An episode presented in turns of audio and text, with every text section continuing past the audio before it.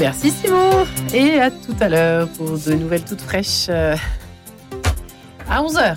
Voilà, juste avant d'aller retrouver euh, pas tout à fait votre lit, a une étape avant, je ne mentionnerai pas de quoi il s'agit.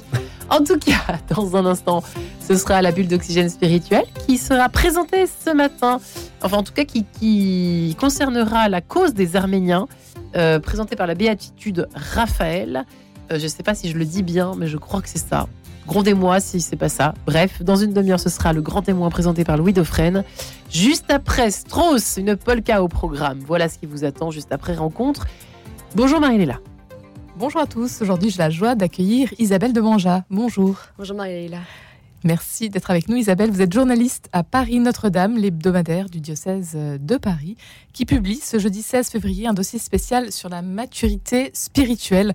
Alors c'est un sujet complexe, notamment euh, dans le contexte actuel des abus sexuels et spirituels que l'on connaît au sein de l'Église. Pourquoi, pour commencer, Isabelle de Manja se pencher sur ce sujet? Oui, c'est un sujet complexe et qui nous est venu parce qu'on avait cette intuition qu'il y avait une tendance euh, dans l'Église, mais aussi dans la société, à se déresponsabiliser et à attendre du coup une parole euh, euh, d'autorité, une parole surplombante pour pouvoir agir, une parole qui nous éclaire et qui nous dise quoi faire, ce qui est bien ou mal dans notre vie. Et cette posture un peu infantile, puérile, on l'avait observée et on se disait aussi en s'appuyant sur euh, les mots euh, même de euh, monseigneur Éric de Moulin-Beaufort, président de la CEF, qui ont été prononcés en clôture de l'Assemblée plénière d'octobre, qu'il y avait une maturité du peuple de Dieu et qu'il y avait une maturité peut-être à atteindre pour pouvoir déjà avancer soi-même dans sa propre vie et en même temps être un peu le rempart à différentes dérives. C'était un peu nos deux intuitions et on s'est rendu compte euh, en commençant à travailler le sujet que tout était beaucoup plus complexe et que le terme de maturité spirituelle cachait en lui-même deux écueils qui était euh, premièrement que euh, la maturité ainsi euh, serait considérée comme un état stable à atteindre, comme s'il fallait monter des échelons jusqu'à un état et qu'après c'était fini, qu'on était un petit peu exempt et sauf de tout effort supplémentaire, ce qui est faux, ce qui n'est pas en fait le processus de la vie humaine ou de la vie spirituelle. Et l'autre écueil, c'est que finalement les plus grands abuseurs se considèrent comme des maîtres spirituels. Donc on est on a été un peu confronté à ce paradoxe et du coup, on a progressé dans notre réflexion, notre cheminement, pour pouvoir aboutir à ce dossier qui donne des pistes de réflexion, qui voilà, ne prétend pas euh, donner une solution, et, mais juste ouvrir une réflexion.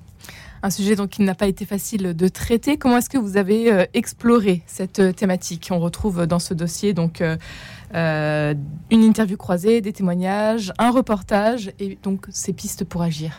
Oui, alors euh, c'est toujours un peu le même euh, canevas que nos précédents dossiers.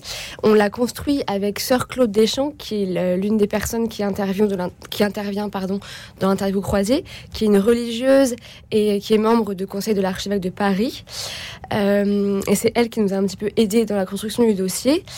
Donc cette interview croisée qui défriche un peu le sujet, elle est faite entre donc Sœur Claude Deschamps et Jean de Saint-Chéron, qui est le directeur de cabinet du recteur de l'Institut catholique de Paris et qui a écrit notamment un livre sur Sainte Thérèse, éloge d'une guerrière, d'une guerrière, mais aussi un livre euh, qui s'appelle euh, Les bons chrétiens et qui démine un petit peu cette problématique, cette tendance à vouloir cocher des cases pour être un bon chrétien.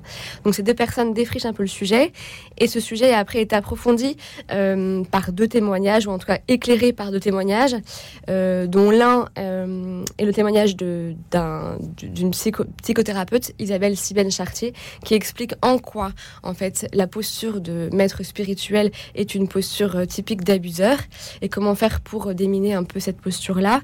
Et il y a aussi une enquête sur peut-être les fruits d'une croissance spirituelle et un décryptage sur euh, une formation qui est proposée à Paris pour euh, comment dire accompagner les accompagnateurs spirituels. Donc elle s'appelle Anima Mea.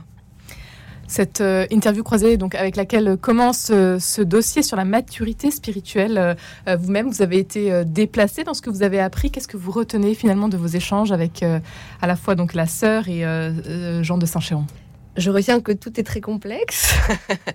non, et que finalement, euh, il faudrait peut-être pas se focaliser sur le terme maturité spirituelle, mais plutôt sur le terme croissance spirituelle, sur le processus, et que finalement, cette croissance spirituelle se mesure euh, à notre avancée sur notre chemin de vie et notre chemin spirituel, et que euh, grandir dans la foi, devenir adulte dans la foi, c'est avant tout être euh, à l'écoute de l'Esprit Saint en nous. Donc ce qui demande d'une part euh, de pouvoir être à l'écoute de la voix de l'Esprit Saint qui se manifeste souvent dans des situations, comment dire, triviales, c'est pas forcément un grand fracas, une grosse émotion, mais ça peut être, euh, euh, comme le dit, enfin l'écriture, hein, euh, la brise légère, mais ça peut être dans un livre qu'on lit, ça peut être aussi dans un film qui nous touche, dans un paysage, dans une parole qu'une personne nous adresse à ce moment-là. Donc être à l'écoute de l'Esprit Saint, mais aussi avoir une conscience éclairée pour pouvoir écouter donc euh, l'esprit et aussi pour pouvoir poser un choix suite à l'écoute. Et donc ça, ça demande une formation, ça demande aussi à se responsabiliser. Donc voilà, c'est pas juste euh, être à l'écoute d'une voix un peu, euh, oui, qui est extérieure, mais être à l'écoute d'une voix intérieure dans son propre cœur, dans son propre désir, et aussi avoir les clés pour poser un choix in fine, parce que c'est aussi le but hein, de la vie, c'est de poser des choix une formation qui est nécessaire aujourd'hui, justement. Mm. Euh, nous sommes tous concernés finalement. Tout à fait, tous. Et euh, une formation spirituelle, théologique, mais aussi une formation humaine, en fait, une formation aussi à la prière. Et c'est vrai que je l'ai pas dit au tout départ, mais il y avait aussi un peu ce désir de, participer à, une réflexion qui pourrait lutter contre un certain cléricalisme, de se dire que les clercs euh, savent mieux que moi.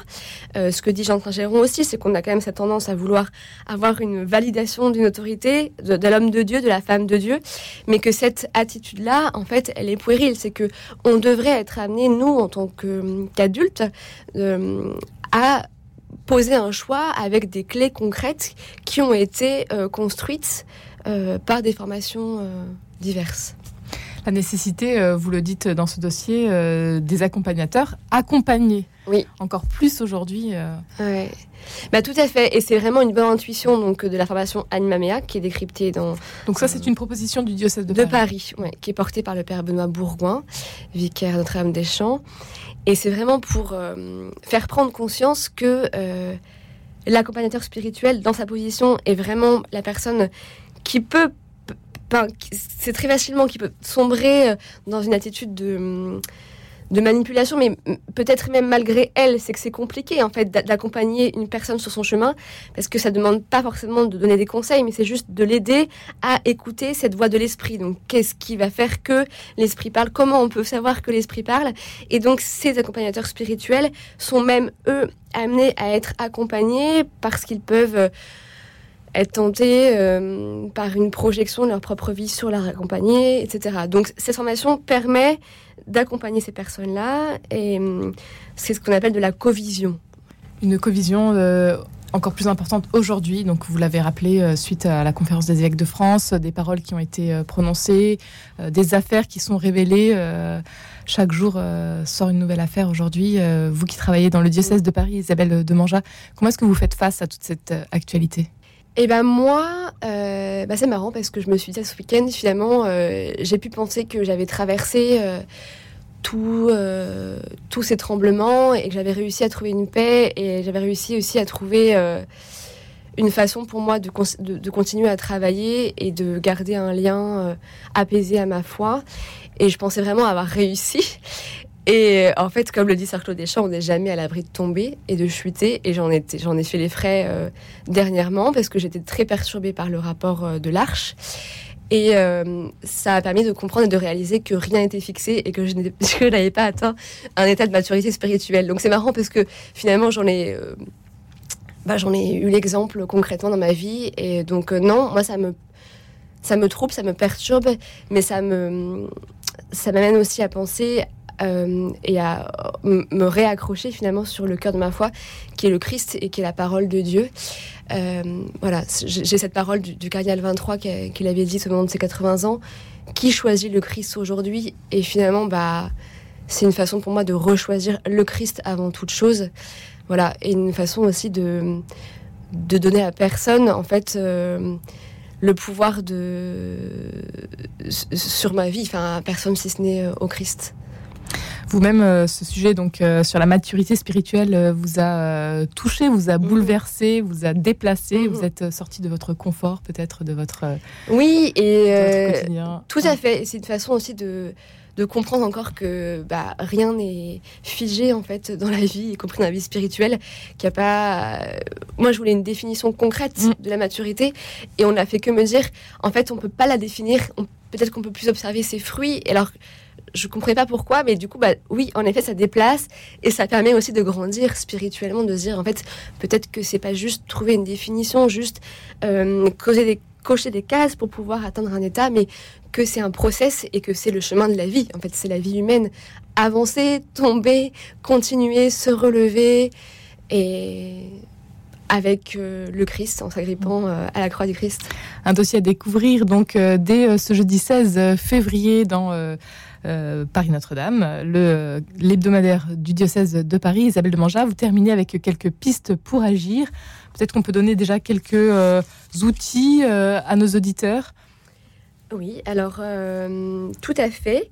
Comment grandir spirituellement Alors il y a bien sûr des, des indications d'ouvrage mhm. et puis quelques idées aussi très concrètes. Très concrètes. Encore une fois, c'est des pistes. Hein. C'est vraiment pas des critères à cocher, mais euh, la piste va du coup de, de, redécouvrir peut-être la prière comme euh, une relation d'alliance avec, avec, Dieu. Donc peut-être euh, voilà réapprivoiser cette pratique de la prière. Enfin recevoir les sacrements aussi qui peuvent nous aider aussi à grandir euh, spirituellement et s'engager aussi dans la vie de l'Église. C'est vrai que c'est aussi un point que j'ai pas abordé, mais euh, l'altérité, l'autre nous permet de grandir. Euh, on ne grandit pas tout seul. C'est vraiment une condition à la croissance spirituelle, c'est que l'autre nous fait grandir, la communauté nous fait grandir. Donc s'engager, l'engagement de la charité peut être une façon de grandir. voilà, et puis bien sûr la formation, formation spirituelle, formation théologique, formation humaine ne pas hésiter donc à aller voir euh, plusieurs personnes, euh, à en parler, à se renseigner. Un ouvrage peut-être pour terminer, un ouvrage, qui vous a euh, vous marqué, Isabelle de Manja? Eh ben, je dirais l'ouvrage de Jean Saint-Chéron, Éloge d'une guerrière, donc qui qui est une biographie de Thérèse de Lisieux et qui sort un petit peu de l'image un peu surannée de la petite Thérèse qu'on peut avoir avec les roses autour de son visage, mais montrer que c'est une guerrière, que c'est une battante et que le premier combat qu'elle a mené, c'est le combat spirituel et que ça nous amène vraiment à mener nous-mêmes ce premier combat qui nous a donné de vivre dans la vie, qui est le combat spirituel. Un grand merci Isabelle de Manja d'avoir été avec nous aujourd'hui. Votre dossier sur la maturation spirituelle est donc à retrouver dans le Paris Notre-Dame de cette semaine. Merci Marie-Léla. Merci Marie-Léla et on vous dit à demain.